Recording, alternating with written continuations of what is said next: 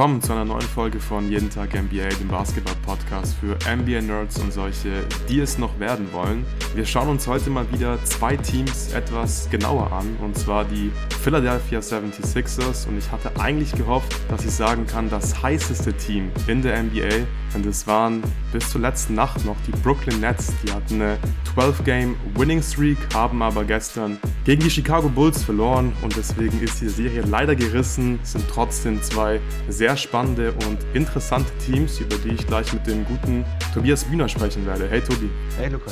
Gut, bevor es losgeht, mache ich noch ein bisschen Werbung für ein Praktikum bei Jeden Tag NBA. Wie die meisten wahrscheinlich schon wissen, habe ich selbst ein Praktikum bei Jeden Tag NBA gemacht. In meinem Fall war das ein Pflichtpraktikum. Das habe ich noch mit dem Loris Meyer gemacht, der mein Kommilitone ist. Und es war wirklich eine sehr, sehr coole Erfahrung. Ich glaube, für beide von uns. Wir haben sehr unterschiedliche Dinge in diesem Praktikum gemacht. Ich habe Jonathan viel bei der Recherche unterstützt, konnte mich jeden Tag mit der NBA beschäftigen. Loris hat im Hintergrund viele Geschichten übernommen, hat Podcasts geschnitten, hat Grafiken erstellt und das war wirklich eine sehr, sehr coole Zeit. Mir hat wirklich jeder Arbeitstag sehr, sehr viel Freude bereitet und war natürlich für mich mega cool, dass dann Richtung Playoffs einfach, ja, viele Podcasts mit Jonathan aufnehmen durfte und dass es immer noch machen darf. Deswegen kann ich persönlich wirklich einfach nur empfehlen, ein Praktikum bei jeden Tag MBA und wenn ihr gerade im Studium noch ein Pflichtpraktikum machen müsst, dann könnte Jonathan einfach sehr gerne schreiben. Der sucht nämlich wieder ab Februar, März jemanden, der ein Pflichtpraktikum bei macht. Das heißt ein Praktikum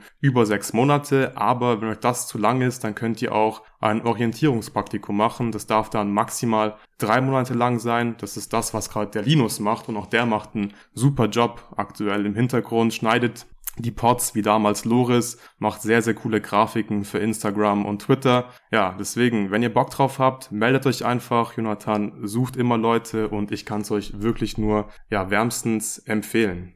Gut, dann starten wir mit den Brooklyn Nets. Ich habe es eben schon gesagt, die waren bis gestern Nacht das heißeste Team in der NBA und ja, das war vor einigen Wochen noch unvorstellbar. Da gab es ein Skandal nach dem anderen. Dann wurde Steve Nash gefeuert nach einem 4 und 7 Start. Zu dem damaligen Zeitpunkt hatten die Brooklyn Nets ein Net-Rating von minus 1,1, waren im Offensive Rating auf Platz 14, hatten die sechs schlechteste Defense der NBA und ich dachte eigentlich, dass alles in Richtung KD-Trade geht. Dann wurde Steve Nash gefeuert und Jacques Vaughn wurde der neue Head Coach der Brooklyn Nets am 9.11. Und seit dem 9.11. haben die Brooklyn Nets den besten Record in der gesamten NBA, haben 21 ihrer 27 Spiele gewonnen, Net Rating 6,4, da liegen sie auf Platz 3 seit dem 9.11., im O-Rating auf Platz 3, im Defensive Rating auf Platz 3. Also das sieht schon alles sehr, sehr gut aus und deswegen wird's allerhöchste Zeit, dass wir uns die Nets mal ein bisschen genauer anschauen und über sie sprechen. Tobi, wo möchtest du anfangen? Ja, also ich war ja auch lange sehr kritisch, was so die Netz angeht. Aber sagen muss, ein großer Teil davon ist halt Availability. Also welche Spieler hat man zur Verfügung? Das ist vielleicht ein bisschen gemein gegenüber Steve Nash, weil der halt wirklich, ich glaube, während seiner gesamten Tenure bei dem Team irgendwie niemals einen so fitten Kader hatte, wie man jetzt die letzten 25 Spiele gemacht hat. Das ist schon, schon ein bisschen bitter für ihn, aber wo ich gerne anfangen würde, ist tatsächlich, glaube ich, bei den Schemes auf beiden Seiten des Feldes, weil Jock Vaughn macht da viele Dinge, die ich sehr interessant finde. Und also das Team hat schon sehr spezielle Schwächen, die wir ja auch immer wieder genannt haben, die uns dann auch äh, zu dem Glauben gebracht haben, dass man eben mit diesem Team vielleicht kein absoluter Top-Contender sein kann, weil es halt schwierig ist. Du hast sehr, sehr viele relativ eindimensionale Spieler außer deinen Superstars. Und dass man es jetzt tatsächlich geschafft hat, quasi auf beiden Seiten des Feldes Schemata zu finden, mit denen diese eindimensionalen Spielern irgendwie mehrdimensional funktionieren, ist, mhm. glaube ich, ein großer Credit, den man dem Coach geben muss. Ja, absolut. Also es sieht schon sehr, sehr gut aus, was sie da machen. Ich finde die Schemes auch wirklich passen für das Personal, das man zur Verfügung hat. Aber ich glaube, egal was Steve Nash gemacht hätte, also jetzt bezüglich der Schemes, das hätte einfach nicht funktioniert, weil er hat den Buy-in einfach offensichtlich mhm. nicht bekommen, gerade von KD nicht. Ich meine, er hat im Sommer gefordert, dass der GM Sean Marks und der Head Coach Steve Nash gefeuert werden. Das war von Anfang klar, dass es äh, eine komische Saison wird, aber Jacques Vaughn, der hat hier offensichtlich den Buy-in und das ist halt ganz wichtig. Ich finde, man mhm. spürt einfach an beiden Enden des Feldes, dass die Energie da ist und deswegen funktionieren halt die Sachen, die er implementiert hat. Und ich würde sagen, wir fangen mal mit der Defense an, weil das ist für mich schon ziemlich überraschend, dass die Nets jetzt seit dem 9.11. auf Platz drei im Defensive Rating sind. Und ja, der Spielplan, der war vergleichsweise wirklich sehr leicht. Das müssen wir hier dazu sagen. Aber du musst halt auch erstmal 21 von 27 Spielen gewinnen, egal gegen wen. Das haben die Nets gemacht. Die können auch nur gegen die Teams spielen, gegen die sie halt spielen. Und deswegen finde ich wirklich insgesamt, dass die Defense gut aussieht und dass sie mich wirklich auch positiv überrascht, weil man hat einfach eigentlich die letzten Jahre ja Schwierigkeiten gehabt, da überhaupt Lineups aufs Feld zu stellen, die defensiv halt wirklich Top 10 Potenzial haben, weil man oft einfach sehr klein war. Man hat das Shooting gebraucht, mit Seth Curry zum Beispiel, Patty Mills hat oft gespielt mit einem weiteren kleinen Garten, da war man defensiv immer sehr, sehr anfällig. Und jetzt hat man in der Defense eben hier ein Scheme gefunden, in dem man eigentlich alle On-Ball-Screens switcht und Offball die Sachen wirklich sehr, sehr gut macht. Also ich finde, es gibt wenig Teams, die beispielsweise die Scram-Switches gerade besser exekuten als die Brooklyn Nets. Da wird offensichtlich super viel kommuniziert in der Defense. Mhm. Da äh, sieht man ständig gute Peel-Switches. Also das heißt, dass man ja dann wirklich Offball sich schnell aus den Mismatches rausswitcht. Und das ist halt ungeheim wichtig, weil klar, wenn man alles switcht, dann wird es immer Mismatches geben. Aber ich finde, die Nets, die machen es wirklich sehr, sehr gut und nehmen dann diese Mismatches relativ schnell weg. Und deswegen gefällt mir dieses Switching-Scheme in der Defense wirklich aus ausgezeichnet gut. Wie siehst du es, Tobi? Ja, also das sehe ich sehr ähnlich. Das Scheme gefällt mir auch wahnsinnig gut. Und zwar auch, wenn man halt, man sagt zwar, man switcht alles so on-ball, aber man macht nicht diese, diese soften Switches bei so Fake-Screens. Also ich, wo mich das immer wahnsinnig gestört hat, ist so bei den Heat mit, mit Bam Adebayo. Mhm. Da braucht der Gegner ja wirklich nicht mal einen Screen zu stellen, sondern er muss einfach nur an ihm vorbeilaufen und dann Heat switchen halt sofort Bam auf den Ballhändler, weil ist, das ist ja ein solides Matchup. Das Problem ist, dann fehlt er halt plötzlich hinten dran. Du spielst zwei schnelle Pässe und hast dann irgendwo das Mismatch gegen einen Tyler Hero. Der Gegner zieht zum Korb und da ist niemand mehr, weil Bam halt in den anderthalb Sekunden nicht wieder irgendwie zurückswitchen konnte. Und das vermeiden die Nets wirklich sehr gut. Also du musst schon einen soliden Screen stellen, damit sie switchen. Auch gerade desto ungleicher die Spieler sind, die in den Screen involviert sind, desto mehr ist das so. Also wenn du wenn die zwei Wings irgendwie sind, dann tendieren sie eher dazu, dass man es auch bei leichten Screens irgendwie switcht. Aber wenn es der Big ist, dann muss man schon wirklich äh, einen sauberen Screen stellen, ein sauberes Play laufen, damit da irgendwas reagiert bei denen in der Defense. Und ich glaube, das ist was, das oft ein bisschen underrated ist, weil du kannst dann dieses Switching-Scheme auch nicht so einfach aushebeln. Also es wird ja ganz oft gerne auch so gemacht, dass halt einer einen Fake-Screen stellt und während der Switch dann passiert, slippt er den Screen und slippt zum Korb durch und hat einen ganz, ganz offenen Korbleger, weil halt die beiden Spieler noch mit Switchen beschäftigt waren, obwohl es gar nie einen Screen gab. Und das funktioniert gegen das Scheme halt nicht. Also du musst wirklich äh, irgendwie ein sauberes Pick and Roll oder so laufen, damit da, damit da irgendwas passiert an Bewegung. Und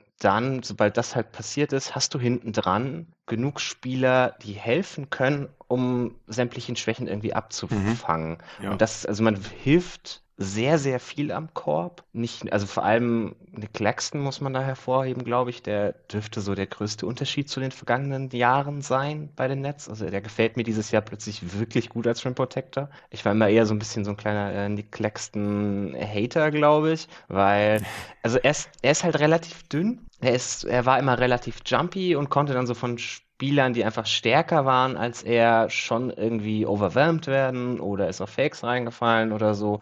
Und das ist jetzt halt viel besser geworden. Also zum einen, er, er gleicht so ein bisschen die fehlende Kraft damit halt aus, dass er, dass er in den richtigen Momenten jumpt, dass er halt unfassbar lang ist mit seinen Armen und dass er dann richtig gutes Timing gefunden hat, wann er springen muss, äh, wann er einfach nur sliden muss, wann er seine Länge einfach reinstellen muss. Also er ist jetzt nicht mehr so jumpy, sondern wirklich nur noch in den, packt das nur noch in den Situationen aus, wo es ihm wirklich hilft. Das gefällt mir wahnsinnig gut. Und wenn er halt irgendwie an den Perimeter switcht, was, was er auch machen, was er machen kann, dann hast du hinten dran eben immer Kevin Durant stehen, der dieses Jahr für mich eine absolut underrated defensive Saison spielt. Also der ist wirklich richtig stark mit seiner Secondary and Rim Protection. Hat ja auch, der hat auch diese unfassbare Länge, diese, diese wahnsinnig langen Arme. Also wenn du zum Korb ziehst, denkst du bei den Netzen immer, hm, das sind zwar lauter dünne Typen, aber die sind ja alle irgendwie fünf Meter lang so ungefähr.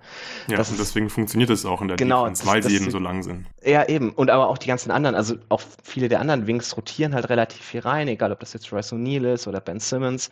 Also da rotiert man sehr viel zum Korb, lässt auch ganz gerne mal irgendwie den Corner-Shooter offen, was jetzt eine Idee ist, die in der NBA nicht so verbreitet ist, weil das halt doch ein Wurf ist, den du nicht unbedingt abgeben willst. Also das merkt man auch, sie geben relativ viele Würfe aus den Ecken ab, machen das aber meistens ganz gut, dass das nicht so die allerbesten Shooter sind, denen man da die öffnen Würfe lässt. Aber das, man merkt schon, dass sie das in Kauf nehmen, um die Rim Protection dafür zu stärken, weil man halt nicht diesen einen klassischen Rim Protector à la Rudy Gobert, Miles Turner oder so oft hat, sondern man braucht halt mehrere von diesen, diesen langen Help Defendern. Und also ich finde es ganz schön. Seth Partner hat äh, für die Dunked on Supporter so Stats gesammelt quasi und er hat da auch eine Metrik, die er so Points Safe durch Rim Protection nennt. Also da fließt rein, wie viele Würfe contestet der Spieler, wie viele Würfe werden am Korb abgeschlossen, was sind die Quoten jeweils und versucht das halt alles irgendwie in eine Statistik zu pressen und dann im Vergleich zum Ligaschnitt auf der Position. Ähm, das ist halt so mal ein bisschen das, was wir versuchen, wenn wir so die verschiedensten äh, Stats zusammenziehen und dann alle runterrattern. Und was ganz nett ist, dass du es halt mal in so einer Metrik hast und wenn man das noch mit den Minuten normiert, also wirklich, wie viel Impact haben wir die Saison gesehen, sind halt sowohl Claxton als auch KD in den Top 15 im Vergleich zu ihrer Position. Und also Top 15 der gesamten Liga im Vergleich zu ihrer Position. Das sind dann insgesamt irgendwie 400 Spieler. Da merkst du halt schon, dass die beiden wirklich dieses Jahr wahnsinnig viel Impact haben mit dieser Help Defense. Ja, das matcht auch auf jeden Fall den Eye-Test, finde ich. Du hast Claxton und KD jetzt schon angesprochen. Die sind für mich mit Abstand die zwei besten Verteidiger in Brooklyn. Ja. Claxton ist auch nochmal ein Stück besser als KD, finde ich. Und auch der wichtigste Verteidiger in diesem ja. Scheme, weil er halt der nominelle Center ist und oft ja dann sofort nach dem ersten Pick and Roll den primären Ballhändler verteidigt. Und das macht er halt wirklich sehr, sehr gut. Die Flashes, die hatte er schon immer und ich habe ihn eigentlich auch schon immer gemocht, aber als Rim Protector hat er auf jeden Fall nochmal einen großen mhm. Schritt dieses Jahr gemacht. Ähm, die Blocks per Game, die sagen jetzt nicht immer, dass man, wenn man viele Blocks holt, ein guter Verteidiger ist, ein guter Rim Protector, aber er macht halt im Schnitt 2,5 Blocks pro Spiel und ja, er fault nicht viel, er, du hast gerade eben schon gesagt, er fällt nicht ständig auf irgendwelche Fakes rein, von daher ist der Impact da schon richtig real und in der Kombination, dass er halt ein guter Switch-Verteidiger ist, spielt er für mich wahrscheinlich sogar echt eine Borderline All-Defensive Team-Saison. Ich habe jetzt noch nicht überlegt, wer jetzt alles in dem All-Defensive Team ja. wäre, aber so vom Gefühl her, ja, ist er einer der besten defensiven Center der NBA dieser Saison und das ist halt für die Brooklyn Nets Gold wert, weil ohne ihn würde dieses Scheme halt nicht funktionieren, aber das gleiche gilt halt einfach auch für Kevin Durant und der ist nämlich wirklich hier mit Abstand der zweitbeste Verteidiger der Brooklyn Nets. Mhm. Auch er 1,5 Blocks pro Spiel, also als Rim Protector, wirklich wichtig. Und ja, das sind, die, sind, die sind beide nicht irgendwie kräftig, aber die sind unglaublich lang. Und ja, die Länge, die brauchst du einfach, damit du die ganzen Abschlüsse am Ring verteidigen kannst, contesten kannst und dann eben auch immer wieder äh, blocken kannst. Und das macht KD auch richtig gut, aber KD gefällt mir vor allem auch on-ball. Also mhm. da ist er, finde ich, auch extrem underrated inzwischen diese Saison. Ich weiß jetzt nicht, wie der Rest der jeden Tag NBA-Bubble jetzt KD Stephens wahrnimmt, aber ich habe nicht das Gefühl, dass, dass äh, KD jetzt hier gerade viel Lob für seine Defense mhm. bekommt und ich finde, er macht halt wirklich einen richtig guten Job in der Defense, weil den schlägst du diese Saison nicht leicht ähm, auf der Bounce. Der kann alle Würfe in der Midrange mit seiner Länge contesten, der contestet dich am Ring gut, der bewegt seine Füße gut mhm. und das ist echt eine richtig starke Saison von ihm und deswegen in Kombination mit der Offense Offense ist er für mich auch gerade der MVP der Liga, weil er eben so einen positiven Impact an beiden Enden des Feldes hat. Aber ja, die Defense, die funktioniert echt gut. Das Switchen macht definitiv Sinn. Man gibt halt viele Abschlüsse am Ring ab, aber ich finde, das funktioniert halt, weil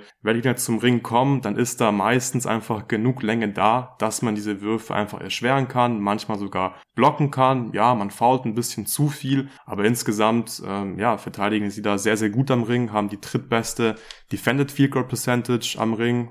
Sie geben die viertmeisten Abschlüsse am Ring ab, aber dadurch, dass man eben den Ring so gut verteidigt, passt das einfach in der Defense. Und die große Schwäche ist im Prinzip eigentlich nur das Rebounding in der hm. Defense, mhm. oder? Ja, also das ist halt auch immer so ein Teil von so einem Switching-Scheme. Wenn du halt deine Bigs oftmals an den Perimeter checkst, wie das Nick Claxton macht, dann bist du halt hinten dran immer ein bisschen kleiner. Selbst wenn du da hinten noch ein paar Wings dahinter hast, kriegst du halt sehr schnell Probleme im defensiven Rebounding. Da merkst du eben auch, dass sie nicht so kräftig sind. Also ich glaube, das ist auch ganz viel so ein Thema bei Rebounding. Also ich glaube, die meisten haben dann halt immer noch im Kopf so auch dieses allererste Spiel der Saison gegen die Pelicans, wo sie einfach am defensiven Brett so unfassbar niedergemacht wurden von Zion und von Valanciunas. Und ich habe halt ein bisschen die Befürchtung, dass ihnen das gegen ein Team, das mit dieser, mit dieser Physis spielt, immer noch passieren würde. Also da gibt es jetzt zu ihrem Glück wahrscheinlich nicht so viele Teams davon, die das können. Aber wenn man so einen Spieler hat, dann würde es ihnen, glaube ich, immer noch schwerfallen, weil es ihnen eben auch schwerfällt, solche Spieler zu contesten, weil wenn der Spieler sehr, sehr viel kräftiger ist als du, dann hilft dir deine Länge halt manchmal auch nicht mehr sonderlich. Das kann dann schon zu Problemen führen. Und das mit den Rebounds ist zum Teil dann auch das Thema, warum sie so viele Abschlüsse am Ring zulassen, weil nach Offensiv-Rebounds im Schnitt sind die Abschlüsse dann halt meistens irgendwelche Putbacks oder sowas. Also da, da sind, glaube ich, die Quoten dann auch ein bisschen verzerrt oder realistischer, je nachdem, wie man das betrachten möchte. Aber also wenn man es mit einer reinen so Halfcourt Defense vergleichen würde, glaubt man immer nicht, dass das so viele Abschlüsse am Ring sind. Aber es kommt halt ganz viel davon, dass man auf die Art und Weise noch irgendwelche zweiten Abschlüsse zulässt. Und also ich finde KD dieses Jahr defensiv auch wahnsinnig stark, aber Rebounding war halt auch noch nie so sein absolutes Steckenpferd, ja, man sagen. Guter für Punkt.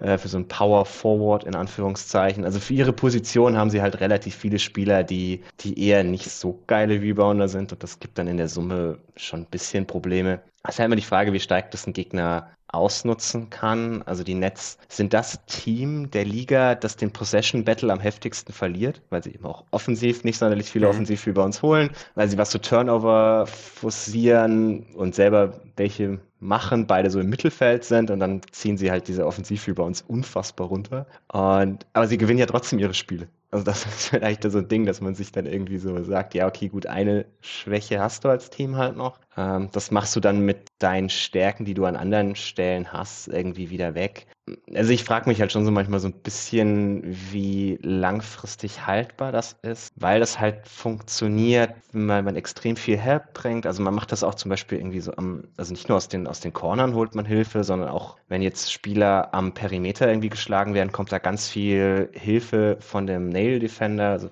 also ein bisschen von dem nächsten Verteidiger am Perimeter off. Das kennt man von den Grizzlies aus den letzten Jahren vielleicht. Das hat man da immer wieder gesehen, dass die, die Spieler vom Perimeter in die Driving Runter rotieren das Problem ist an der Stelle halt, du gibst dann schon sehr leicht oftmals den Dreier ab, wenn man einfach zum nächsten Spieler passt. Das ist ein Pass, den so ziemlich jeder Spieler der NBA hinbekommt. Und diese offenen Dreier könnten sie halt an der einen oder anderen Tag vielleicht auch ein bisschen eher gefährlicher treffen, als es jetzt die letzten Wochen der Fall war, weil man halt gegen viele Teams gespielt hat, die, wie du anfangs richtig erwähnt hast, jetzt nicht so die absolute Creme der der Creme der Liga waren, wo Shooter mitspielen, die man nicht als Shooter bezeichnen würde, also Spieler, die man nicht als Shooter bezeichnen würde, vielleicht besser, sondern Leute, die halt die Würfe dann nehmen müssen, aber wo du wenig Probleme hast, dass sie das machen und desto besser die Teams halt werden, desto weniger von solchen Spielern gibt es. Also ich, ich mag dieses Scheme sehr gerne, aber ich glaube immer noch, dass die Schwachstellen, die man hat, durchaus auszunutzen sind von guten Gegnern. Ja, ich glaube, gerade in einem Playoff-Szenario wird es mit Sicherheit Gegner geben, die dieses Scheme mhm. ausnutzen werden. Allerdings ist es halt trotzdem noch eine wirklich große positive Überraschung Klar. für mich, weil ich finde, für die Regular Season ist man mit dem Personal und diesem Scheme wirklich auf Top 10 Niveau. Ich glaube, da kannst du einfach verkraften, dass es ein paar Teams gibt, wie zum Beispiel die Pelicans, die dich einfach komplett ficken werden am ähm, offensiven Brett. Und dann verlierst du halt wahrscheinlich so ein Spiel. Du hast es äh, Possession Battle schon angesprochen, wenn du halt eine Offensiv-Rebound-Rate von 50% zulässt, dann ja. wird's äh, einfach schwierig, aber es passiert einfach nicht so oft. Und gegen die meisten Teams klappt das halt ziemlich gut und was wäre denn die Alternative? Man könnte sich halt mhm. vielleicht irgendwie einen Big reinholen, der halt ein guter Drop Defender ist, ein guter Rebounder ist, aber ich glaube, dafür wären dann halt die anderen Spieler ja On-Ball einfach nicht gut genug, glaube ich. Ich glaube, dass mhm. es einfach so besser funktioniert. Du switcht mhm. und klar, du musst natürlich dann auch hier eigentlich gute On-Ball-Defender haben, aber du hast einfach so viel Länge und kannst dann immer am Ring helfen, wenn ein Verteidiger geschlagen wurde und sie rotieren halt echt gut. Ich habe es vorhin gesagt, die Scram-Switches, die, die, die sind einfach immer on point. Das gleiche gilt für die, für die Peel-Switches und von daher ähm, kann man da wirklich so ein bisschen schauen, dass man eben nicht immer in diese Matchups äh, reinkommt und in diesen Matchups bleibt, wo der Gegner einfach halt ein Matchup hat, was ihm gut liegt. Und von daher finde ich das echt ziemlich gut eigentlich. Und ich würde mir eigentlich auch wirklich gar nicht jetzt irgendwie so ein Backup-Big reinholen, der dann so ein Drop-Defender ist, weil ja, ich würde einfach weiterhin versuchen, hier alles zu switchen und im Endeffekt müssten die Nets am Ende eh über die Offense kommen, aber wenn man halt eine gute, mittelmäßige Defense zumindest hat, ist das Ceiling halt wieder deutlich höher, weil an die Offense, an die glaube ich auch, zu der kommen wir später, äh, bevor wir über die Offense sprechen, würde ich noch gerne über Ben Simmons und seine Defense sprechen. Ich habe gerade eben gesagt, Claxton und KD, für mich ganz klar die zwei besten Verteidiger bei den Nets. Für mhm. mich ist Kyrie Irving in der Starting Five die größte Schwachstelle. Mhm. Er ist halt der kleinste Spieler, er ist noch nie der beste Verteidiger gewesen. Er verkackt, finde ich, auch am häufigsten von den Spielern in der Starting Five so ein bisschen die Switches. Das fällt mir mhm. immer wieder auf, aber insgesamt wirkt er doch auch engagiert, gerade was die ganzen Off-Ball-Switches angeht. Äh, Wenn es mal ein Mismatch gibt, auch da macht er wirklich gut mit und scheint da konzentriert bei der Sache zu sein. Ist halt auch Aber der Riesenvorteil, dass er immer weggeswitcht wird quasi. Also genau, also das ja.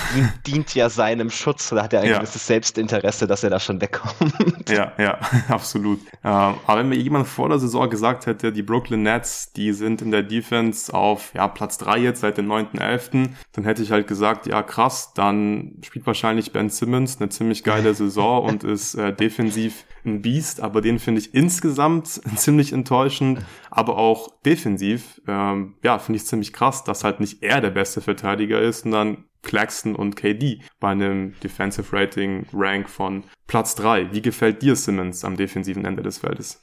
Also ich finde, das ist besser geworden. Also Anfang der mhm. Saison war ich wirklich ja, hart enttäuscht. War wirklich weil da waren wirklich, Anfang der Saison, ja. Da waren wirklich Spiele dabei, wo er so als On-Ball-Verteidiger am Perimeter wirklich ein fettes Minus war. Und wenn man das halt vergleicht mit so vor, vor zwei Jahren, bei allem, was wir über Simmons immer irgendwie kritisiert haben, war er halt wahrscheinlich so der beste On-Ball-Verteidiger gegen Guards in der Liga. Und das sah halt Anfang der Saison auch wirklich, wirklich mau aus. Er hatte jetzt ein paar Spiele in letzter Zeit, wo er auch teilweise gegen irgendwelche sehr guten Guards sehr stark On-Ball verteidigt hat. Also ist mir dann wieder ein bisschen positiver aufgefallen. Er hat noch Spiele dabei, wo teilweise irgendwie so ein bisschen ja, wo, wo er manchmal ein bisschen schläft, so gefühlt. Also die, die Team-Defense gefällt mir nicht so toll, wie, wie man das in der Vergangenheit auch schon von ihm gesehen hat, wo er ein bisschen mehr helfen musste. Insgesamt, ich weiß nicht, ob das das Scheme ihn so maximiert, weil er eben doch oftmals weggeswitcht wird aus den Matchups. Also er wäre so der eine Verteidiger, wo du sagst, okay, das ist dein starker On-Ball, Guy, der, der kann irgendwie so ein, mit so einem Drop-Big hinter ihm, er kann sich dann quasi um die Screens kämpfen, der starke On-Ball-Defender sein, der Druck auf den Gegner ausübt, etc. Ähm, das nimmt man ihm halt so ein bisschen weg, weil das war immer seine stär größte Stärke. Auch gerade damals halt in der Kombi mit, mit Embiid, der halt so dieser klassische Drop-Big ist. Aber insgesamt, ja, ich weiß nicht. Also es wird besser. Ich, ich würde ihn jetzt nicht irgendwie als Schwachstelle bezeichnen, aber ich finde jetzt auch nicht, also die, die, die Idee, die man irgendwann mal von ihm so als, als besten Perimeterverteidiger der Liga hatte, das ist doch irgendwie ein bisschen nicht so der Fall aktuell. ja, das ist wirklich ein bisschen nicht so der Fall. Ähm, ich finde ihn solide on-ball, aber du hast gesagt, er galt mal als einer der besten Guard-Verteidiger der Liga und davon ist er halt wirklich weit entfernt, finde ich. Er ist kein Minus oder so, aber er ist auch kein dickes Plus in der Defense und das ist dann schon ein bisschen überraschend. Du hast auch die Team-Defense angesprochen, du hast es, du hast auch vorhin richtig gesagt, dass die Nets sehr, sehr viel helfen, also teilweise wirklich viel helfen, aber ich finde, das machen sie wirklich ziemlich gut, weil sie oft den schlechtesten Shooter stehen lassen mhm. und von ihm aus helfen. Von daher ist es, finde ich, gar nicht so ein großes Problem. Und gerade in dem Kontext würde ich mir halt wünschen, dass Ben Simmons, wenn er zum Beispiel mal von einem schwachen Shooter weghilft, dass er da einfach in der Team-Defense ein bisschen aktiver ist, in den Passing Lanes einfach mehr Steals, mehr Deflections holt, weil die physischen Tools dafür hat er. Ich finde, da war er auch schon mal ähm, bei den Sixers als Team Defender viel besser als jetzt bei den Nets. Und da stimme ich dir zu. Und er wirkt wirklich manchmal so ein bisschen passiv. Und das ist ein bisschen schade, weil ich finde, er sollte wirklich eigentlich hier der beste Defender neben Claxton sein. Und dann wäre man dann nochmal ein bisschen potenter in der Defense, wenn man Ben Simmons auf All-Defensive Niveau hat. Das, das, das hatte er wahrscheinlich mal in seiner Karriere da, aber davon ist er jetzt aktuell halt ziemlich weit entfernt. Ich bin mal gespannt, ob er da wieder hinkommt. Er ist auch besser geworden dieses Jahr. Das freut mich auch wirklich für ihn, weil am Anfang der Saison sah das ja wirklich in der Defense und in der Offense grottenschlecht aus, äh, kein Selbstvertrauen gehabt. Und das ist jetzt alles schon ein bisschen besser geworden, aber da ist trotzdem noch viel Luft nach oben und ist schon ziemlich krass, dass er jetzt nicht mal ansatzweise, finde ich, das Niveau aus seinen Sixers-Tagen erreichen kann. Also ich habe nicht erwartet, dass er jetzt sich weiterentwickelt hat, nachdem er bei den Sixers da eine ganze Saison nicht gespielt hat. Das haben die wenigsten erwartet. Aber dass er jetzt nicht mal dieses Niveau erreichen kann, ist dann schon ein bisschen ernüchternd. Aber ich bin gespannt, wie es mit Ben Simmons weitergeht. Also man muss halt sagen, Rückenverletzungen sind ekelhaft. Also ja, für, für Profisportler, ich denke es mir immer wieder bei Michael Porter Jr., Rückenverletzungen sind schon extrem ekelhaft, weil die können sich sehr lange ziehen, die können immer und immer wieder kommen, die behindern dich bei wahnsinnig vielen Bewegungen. Also ich weiß nicht, wie viel da halt noch davon vielleicht übrig ist. sagen wir auch immer wieder gerne, wenn jemand lange verletzt war, braucht er halt genauso lange, um wieder komplett fit zu werden. Also ich würde ihm an der Stelle wahrscheinlich noch so ein bisschen den, den Credit geben wollen dass er, dass man halt zumindest davon ausgeht, dass er vielleicht wieder in Richtung von dem Niveau kommen kann, wo er schon mal war. Also das, das halte ich nicht für völlig ausgeschlossen. Was ich defensiv noch ganz interessant finde, ist, dass die Small Ball Lineups auch so gut funktionieren. Also so vor allem, wenn man, wenn man ohne Claxton spielt, sondern mit KD und Simmons, quasi so als zwei größten Spieler, dann hat man oft noch irgendwelche anderen Wings dabei, aber prinzipiell, dass er irgendwie so TJ Warren oder Royce O'Neal mit in den Lineups sind, aber dass man halt wirklich sagt, die, die Frontline aus KD und Simmons, also mal so ein bisschen als das, das Small Ball Lineup der Netz, also das funktioniert wirklich sehr, sehr gut. Die stehen bei plus 15 über die Saison. Mhm. Was mir nicht gefällt, ist, was man auch mal wieder sieht, sind Lineups, wo weder KD noch Claxton dabei sind. Ja, du ähm, brauchst die Rim Protection einfach. Ja, so, es ist weil bisschen, die fehlt, weil da, da finde ich einfach, komisch, da fehlt auch Simmons so. Also weil, wenn, wenn Simmons einfach der einzige lange Verteidiger auf dem Feld ist, in Anführungszeichen, da, da ist er einfach nicht gut genug als Rim Protector. Mhm. Und ich finde, dass diese Lineup, die du gerade eben angesprochen hast, mit KD und Claxton auf der Bank so gut performt, das spricht einfach nochmal dafür, was für eine gute Saison KD in der Defense spielt. Weil dann ist er einfach der wichtigste Verteidiger in dieser Lineup mhm. und er liefert einfach komplett ab in der Defense. Ja, auf jeden Fall. Was lustig ist, dass die Lineups ohne beide von den Zahlen her eigentlich ganz gut aussehen. Ich verstehe leider noch nicht so ganz warum. aber das ist, also rein vom Netrating her sind die relativ hoch positiv, aber das ist eine sehr, sehr kleine Sample Size. Das sind irgendwie noch keine 500 Possessions. Also mhm. Also ich gehe davon aus, dass man da dann doch eher sehen will, dass das auf Dauer auch nicht so aussieht. Und das war dann der einzige Punkt, wo ich vielleicht auch dem widersprechen würde, was du vorhin meintest, dass du nicht für einen weiteren Big traden würdest. Also wenn man diese Lineups irgendwie spielen möchte, wo halt die beiden auf der Bank sitzen, dann bräuchte man da meines Erachtens schon noch jemanden. Das muss ja dann gar nicht so dieser klassische Dropback sein, aber eben noch ein großer Spieler, der dir irgendwie ein bisschen Rim Protection liefert, der vielleicht auch ein bisschen switchen kann. Das ist dann ein Spieler, der wahrscheinlich offensiv nicht sonderlich toll ist, aber in den Lineups hast du dann meistens sehr, sehr viel Shooting auf dem Feld. Das ist vielleicht okay, gerade gegen andere Bench-Lineups. Also das könnte ich mir schon vorstellen, dass man in die Richtung noch aktiv wird, dass man sich da irgendwie noch jemanden reinholt, der in dieses Scheme zwar rein reinpasst, weil einfach nochmal ein großer Buddy ist, damit die Lineups noch funktionieren oder man lässt das halt einfach und staggert KD und Claxton, das wäre natürlich ein bisschen einfacher.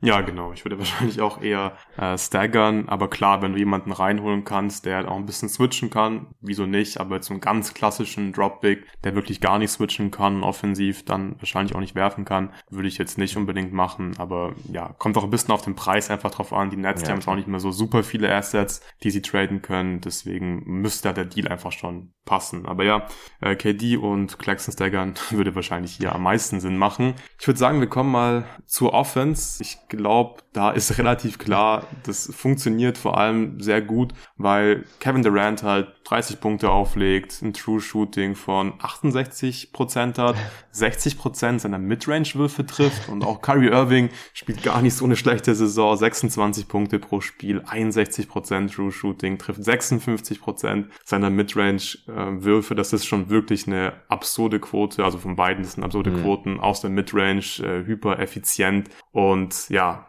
dann hast du einfach gute Chancen, eine gute Offense zu haben, wenn deine zwei Stars einfach so krass performen. Ich finde, trotzdem sind die Nets einfach ein super interessantes Team, weil es ja klar, wenn du halt KD und Curry hast, die so viel in der Midrange machen und so gut treffen, dann bist du halt ein relativ unkonventionelles Team, vor allem wenn dann noch Claxton und Ben Simmons gemeinsam mit den zwei auf dem Feld stehen und es spiegelt sich auch so ein bisschen in den Zahlen wieder. Gerade der Shotmix ist ziemlich interessant. Die Nets haben die zweitschlechteste Location Effective, effective Field Goal Percentage der gesamten NBA. ist klar, wenn du die meisten Midrange Würfe nimmst, dann wird die Location Rotation Effective Field Goal einfach nicht so hoch sein, aber die Nets, die haben die beste Effective Field Goal Percentage der Liga und das zeigt einfach nochmal, wie krass KD und mhm. Kyrie einfach aus der Midrange sind. Die treffen als Team 51% ihrer Midrange-Würfe, das ist Platz 1 in der gesamten NBA, aber weil KD und Kyrie auch so gefährlich sind und die haben wirklich einfach die Gravity, damit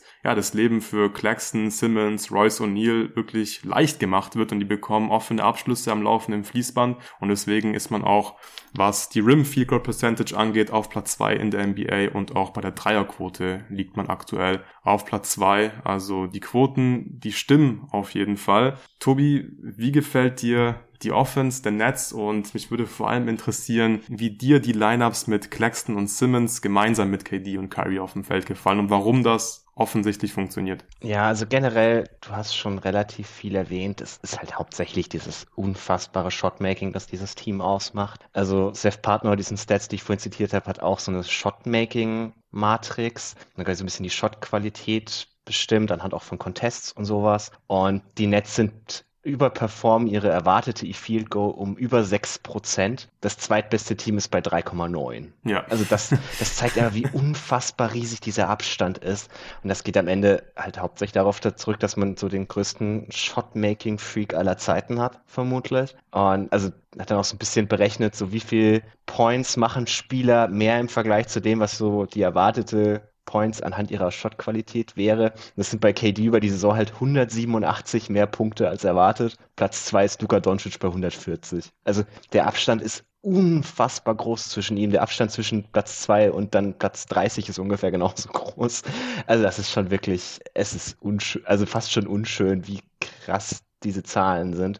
Aber ich muss halt sagen, dass das am Ende ist das in der Grundpfeiler aber was man daraus macht, offensiv, finde ich auch sehr cool. Die Schemes, die man läuft. Man hat zwar diese beiden Non-Shooter, aber man macht relativ viel, um das irgendwie zu verstecken. Also ja, das macht hat, man sehr gut. Ja, also hat offensive Sets eingeführt, die auch deutlich disziplinierter ausgeführt werden. Also ein bisschen der größte Unterschied zu Steve Nash, finde ich, ist, sind die offensiven Sets, nicht unbedingt das defensive System. Weil man hat ja bei Steve Nash auch immer wieder so diese Geschichten gehört, dass, dass Kyrie Irving halt so ein bisschen drauf gepfiffen hat, was der Coach ihm gerade angesagt hat und halt sein eigenes Play gelaufen ist. Das passiert Jock Vaughn nicht, sonst wird ganz schnell die Auszeit gerufen. Also man hat da, glaube ich, ein Scheme gefunden, dass das eher auf ein paar Basic-Prinzipien basiert, als das, also es gibt auch so, so, offensive Sets, die haben halt, sind halt sehr, sehr kreativ, haben irgendwie so 30 verschiedene Outs, wie das irgendwie laufen kann. Also Greg Popovich ist so ein Typus, der da dieses Jahr irgendwie Schemes entwickelt hat, die sehr, sehr viele Outs haben, weil man halt eben nur schlechte Spieler hat, dann braucht man das.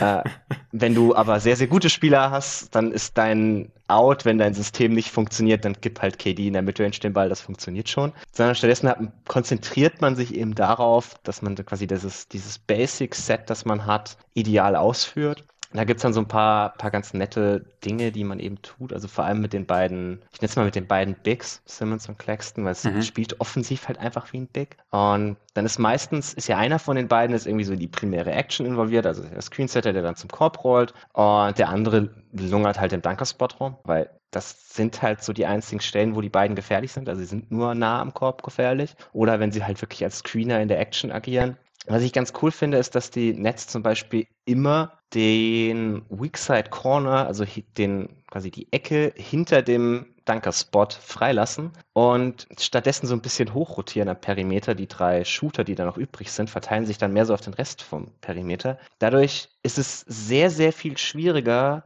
wenn, also du läufst so die primäre Action, dein Rollman bekommt den Ball und zieht dann zum Korb und wenn dann der Spieler von dem Dunker-Spot-Spieler rüber rotiert, um zu helfen, ist halt der Lob sehr, sehr offen. Und normalerweise würde das dann so funktionieren, dass der Spieler aus der Ecke rüber rotiert zu dem Spieler im Dunker-Spot, den einfachen Lob verhindert und dann anschließend wieder rausrotieren kann, weil der, ja, weil die Strecke nicht so sonderlich groß ist, weil der Pass relativ schwierig ist, funktioniert das ganz gut. Dadurch, dass man das halt verhindert, ist die Strecke sehr viel größer. Du kannst nicht so einfach rüber rotieren. Und das gibt für sowohl für Simmons, aber auch vor allem für Claxton, weil Simmons ist oft der, der Screener, der dann derjenige, der den Pass spielt auf den, auf den Lob-Thread. Also was Claxton da an offenen Dunks bekommt, die halt deswegen passieren, weil man irgendwie den, den Ballhändler doppeln muss. Du kannst KD halt irgendwie nicht in einem Job verteidigen oder Kyrie, das funktioniert einfach nicht. Da würden die dir einfach nur einen Ball nach dem anderen reinzwischen. Also wenn du, sobald du die irgendwie aktiv verteidigst, Simmons, das, es ist dann an der Stelle mehr so ein 2 gegen 1 als ein, als ein klassisches 4 gegen 3. Also so,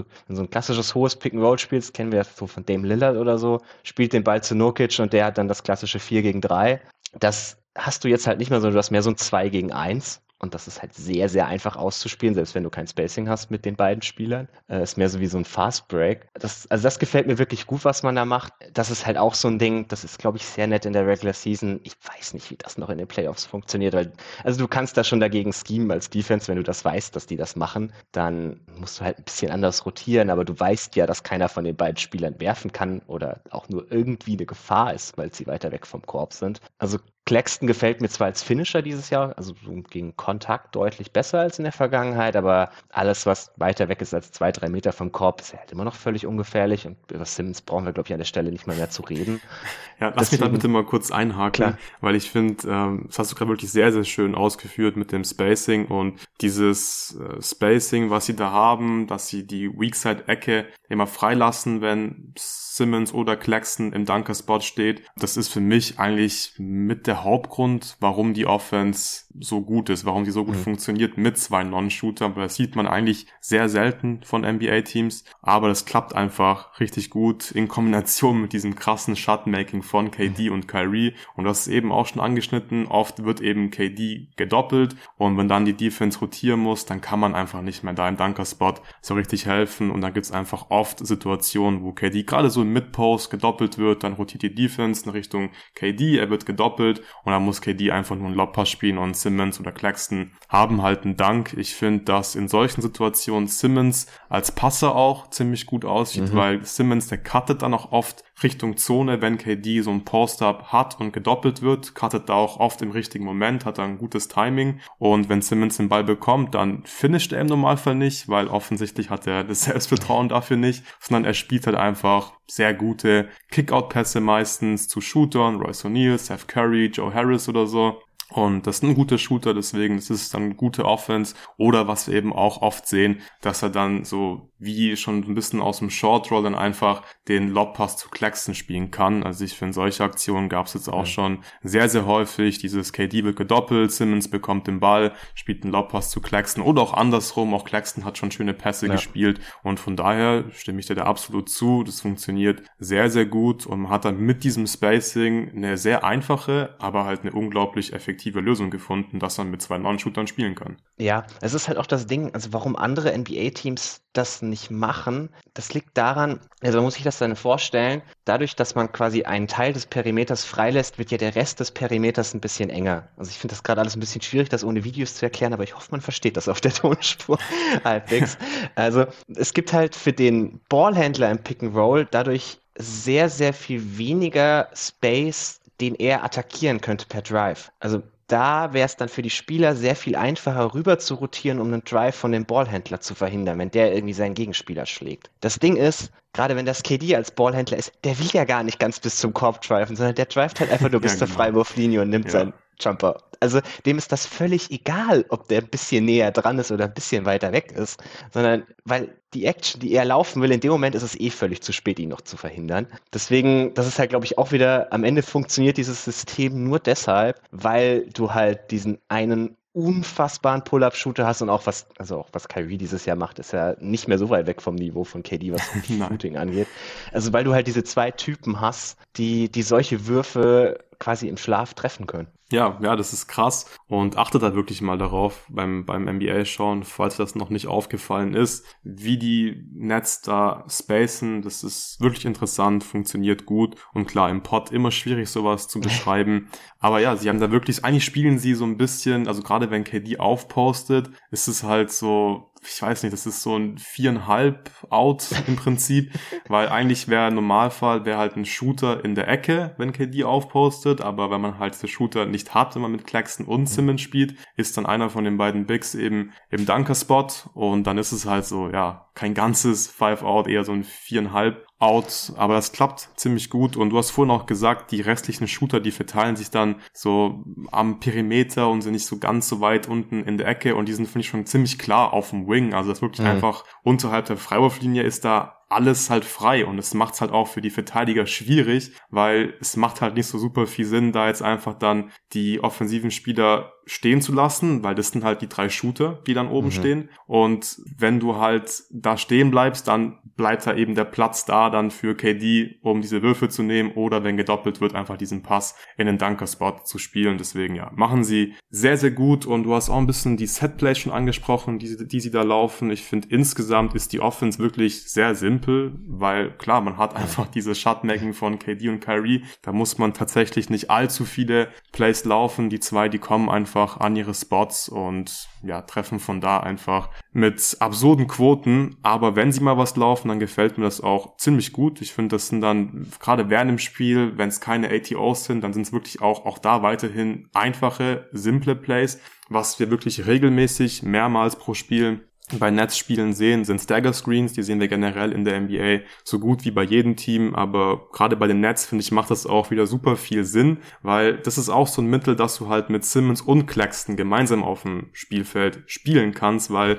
wenn die in diese Stagger Screens involviert sind, dann musst du die halt trotzdem so ein bisschen als Screener verteidigen, weil wenn KD in der Ecke steht und diese Stagger Screens bekommt, dann kannst du nicht einfach in der Zone parken, weil dann wird KD einfach frei an der Freiwurflinie sein und deswegen müssen da die Verteidiger einfach an Simmons und Claxton sein, obwohl die natürlich überhaupt keine Gefahr da ausstrahlen und das sind halt so Kleinigkeiten, die mir da sehr gut gefallen und Jock Vaughn macht da wirklich einen guten Job. Ich glaube, der ist wirklich ein richtig guter Coach. Hilft natürlich, wenn du KD und Kyrie hast, weil was er da bislang macht, ist wirklich top, finde ich. Und ich glaube, die Nets, also wenn jetzt Kyrie nicht irgendwie einen dummen Tweet den nächsten raushaut oder irgendeinen Scheiß bei einer, bei einer Pressekonferenz erzählt und natürlich die Nets gesund bleiben, dann sind die ein ziemlich gutes Regular Season Team und ich bin mir auch ziemlich sicher sogar, dass die weiterhin die meisten Spiele gewinnen werden, auch gegen stärkere Gegner. Klar, das war wirklich jetzt ein sehr leichter Spielplan, aber in der Regular Season, das ist die Offense, die ist einfach krass. So KD, mhm. Curry, habe ich gerade eben gesagt, das Shotmaking ist da, da, da ist es, da ist der Floor einfach sehr, sehr hoch in der Offense und über Scheme in der Defense haben wir jetzt auch ausführlich gesprochen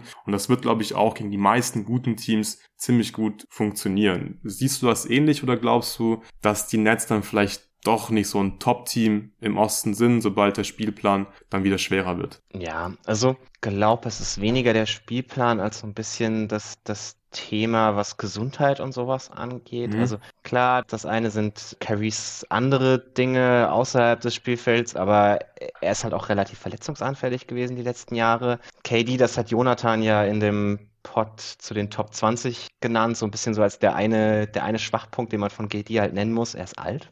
Das bisschen, ja. klingt, ein bisschen, klingt ein bisschen gemein, aber ist halt so.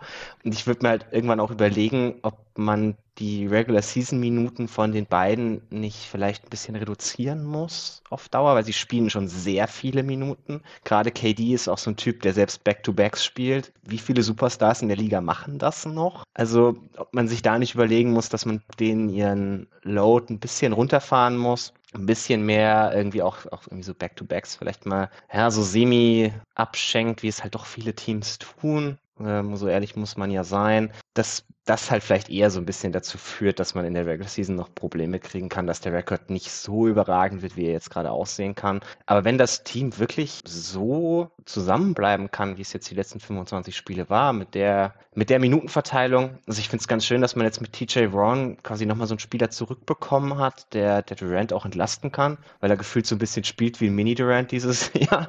Aber dass man da halt so ein bisschen mehr, mehr Optionen hat, mehr, mehr Versatility hat, und dann vielleicht auch die Möglichkeit hat, die Minuten zu reduzieren und trotzdem ein sehr gutes Regular Season Team zu bleiben.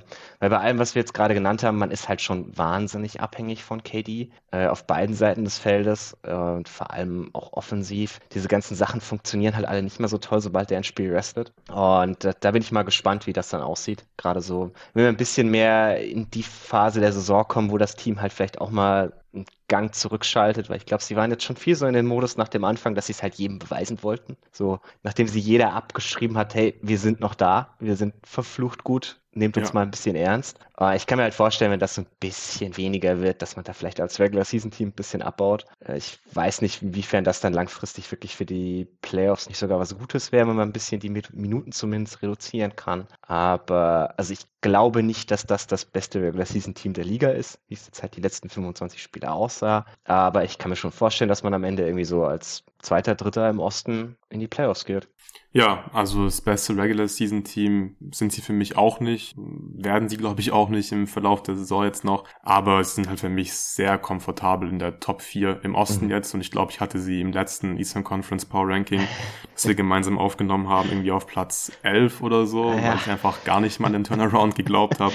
Und von daher ist es halt wirklich, ja, nicht so gut geaged und wirklich positive Überraschung, was da passiert ist in Brooklyn in den letzten Wochen. Du hast TJ Warren gerade eben noch angesprochen. Der macht wirklich einen guten, soliden Job jetzt, nachdem er von seiner langen Verletzung zurückkam. Und ich stimme dir auf jeden Fall zu, sobald KD jetzt irgendwie mal resten sollte, weniger Minuten spielen sollte, dann wird es, glaube ich, wirklich schwierig für die Nets, weil in der Offense, da, also sie brauchen einfach das Shotmaking, auch mhm. die Gravity von ihm. Ich finde auch sein Playmaking ist dieses Jahr ziemlich gut. Also war auf jeden Fall schon mal schlechter so vom Gefühl her. Spielt da wirklich gute Pässe, nutzt halt seine Scoring Gravity, finde ich, äh, sehr mhm. gut aus. Und das ist wichtig für die Brooklyn Offense. Aber klar, sobald er nicht spielt, dann hat man einfach ein riesengroßes Problem. Und ich glaube, halt nicht daran, dass er jetzt weniger spielt oder Back-to-Backs nicht mehr spielt. Ich glaube, er ist einfach auch nicht der Typ, der das äh, möchte. Mhm. Also ganz offensichtlich möchte er eben Back-to-Backs spielen. Aber ich glaube, wir können hier noch mal ein bisschen über die Rollenspieler sprechen, über die wir jetzt noch nicht gesprochen haben. TJ Warren macht einen guten Job. Mini KD stimme ich dir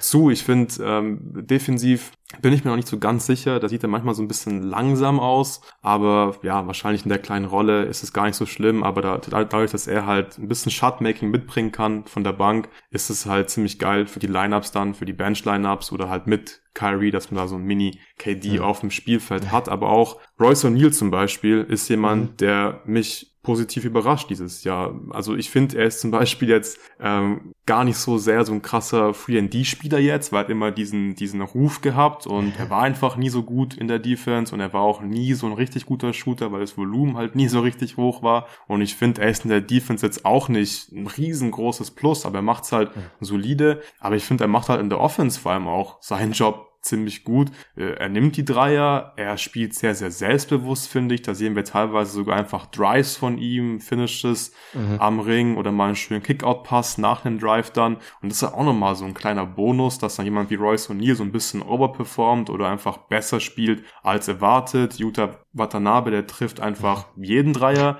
Ist, glaube ich, bei über 50 Prozent. Passt auch in das defensive Scheme sehr, sehr gut rein, weil er halt auch extrem lang und groß ist. Also ich glaube, ja, insgesamt haben die da eine ziemlich gute Rotation zusammen, aber du hast schon recht. Also es dürfen sich natürlich vor allem KD und Kyrie nicht verletzen, aber es gilt natürlich für jedes Team, dass die Stars nicht verletzen dürfen. Aber bei den Nets sollte auch, ja, was die Rollenspieler angeht, nicht so viel passieren, weil sobald da, glaube ich, mal ein, zwei Leute fehlen, dann wird es einfach schwierig, dass man vor allem die Defense halt auf diesem Niveau halten kann, weil du brauchst halt diese Länge. Steph Curry spielt weniger, Joe Harris spielt weniger. Wir haben es vorhin schon gesagt, diese Lineups mit zwei, drei kleinen Guards, die sehen wir gar nicht mehr. Mhm. Und wenn sich halt Spieler wie Watanabe, Royce O'Neal oder auch TJ Warren wieder verletzen sollten, dann muss man halt wieder ein bisschen kleiner spielen und dann wird's halt in der Defense wieder schwierig, aber sollten sie gesund bleiben, wie gesagt, Top 4 für mich, ziemlich safe im Osten und ich glaube, da ist auch wahrscheinlich sogar Platz eins drin, wenn sie jetzt äh, weiter so zocken, wie sie es gemacht haben und gesund bleiben in den Playoffs. Da wird es dann eine andere Geschichte, glaube ich, sein. Sind die Nets für dich wieder ein Contender, Tobi, oder ist die Defense einfach halt eine Regular Season gut, aber man hat trotzdem zu viele Schwachstellen, auch in der Offense, was vorhin schon gesagt, kann man dann wahrscheinlich in den Playoffs ganz gut dagegen schemen. Ja, also ich glaube, man ist auf beiden Seiten des Feldes zu Matchup abhängig, um vier Serien zu gewinnen. Also das ist ja das, worüber wir immer wieder in den Playoffs reden. Du musst halt wahnsinnig resilient sein dagegen, wie dein Gegner spielt. Und gerade im Osten hast du sehr, sehr unterschiedliche Teams. Also zum Beispiel, also gerade so die beiden Top-Teams, Milwaukee und Boston, spielen halt, also ich weiß nicht, ob du sehr viel unterschiedlicher spielen kannst. Und also ich kann mir vorstellen, dass sie gegen manche Teams noch ganz gut funktionieren, aber dann halt gegen ein anderes vielleicht gar nicht mehr. Und das ist, das ist, glaube ich, in den Playoffs immer schwierig. Also ich kann mir prinzipiell vorstellen, dass sie jeden schlagen, aber ich kann mir auch das eine oder andere Matchup vorstellen, das für sie nicht so schön enden würde. Klar, du hast, du hast KD da drin, der, wenn fit, in jeder Serie der beste Spieler sein kann. Ich glaube, wir sehen dieses Jahr auch, dass die Playoff-Serie letztes Jahr gegen Boston halt schon eher ein Outlier war. Ich glaube nicht mal unbedingt, dass das so viel damit zu tun hatte, wie Boston ihn verteidigt hat. Ja, sie hatten gute Verteidiger gegen ihn, sie hatten ein gutes Scheme gegen ihn, aber man hat schon, glaube ich, auch gemerkt, dass er letztes Jahr in der Mitte der Saison halt verletzt war, relativ schnell wieder zurückkam und dann den ganzen Rest der Saison irgendwie 40 Minuten pro Spiel gespielt hat, ohne jemals zu resten, anschließend direkt äh, in das Play-In gegangen ist, da dann nochmal durchgespielt hat ungefähr und dann in diese Serie reingegangen ist. Das, das kann ein Spieler in dem Alter einfach nicht mehr so wegstecken. Das geht gar nicht. Und das ist halt so ein bisschen auch die Frage, wo ich mich stelle, ob man daraus gelernt hat, so, ob er das dieses Jahr einfach wieder so macht. Aber zumindest die Verletzung hat er ja zumindest bisher schon mal nicht. Kann man hoffen, dass er die mhm. auch nicht mehr bekommt. Ja. Also ich, ich kann mir schon vorstellen, dass das Team potent ist in den Playoffs, aber ich sehe sie immer noch keinen Titel gewinnen, wenn ich ehrlich bin. Ja, also sie haben für mich Außenseiterchancen auf den Titel. Sie sind für mich auch nicht der Favorit im Osten oder so, aber ich glaube, die Nets, die sind ein Team, gegen das man nicht spielen möchte in den Playoffs. Ich glaube, die wollen eigentlich alle Contender im Osten vermeiden, weil du hast halt trotzdem einfach immer noch, ja, diese Außenleiterchancen und ein ziemlich hohes Ceiling, weil du einfach Kevin Durant hast und der einfach ein absolutes Biest aktuell ist. Und ja, deswegen krasser Turnaround von den Brooklyn Nets hätten wir, glaube ich, beide vor acht, neun Wochen nicht erwartet, dass wir jetzt hier über Außenseiterchancen und den Contender-Status der Brooklyn Nets sprechen werden. Wir dachten an Außenseiterchancen im Play-In. ja, genau, genau.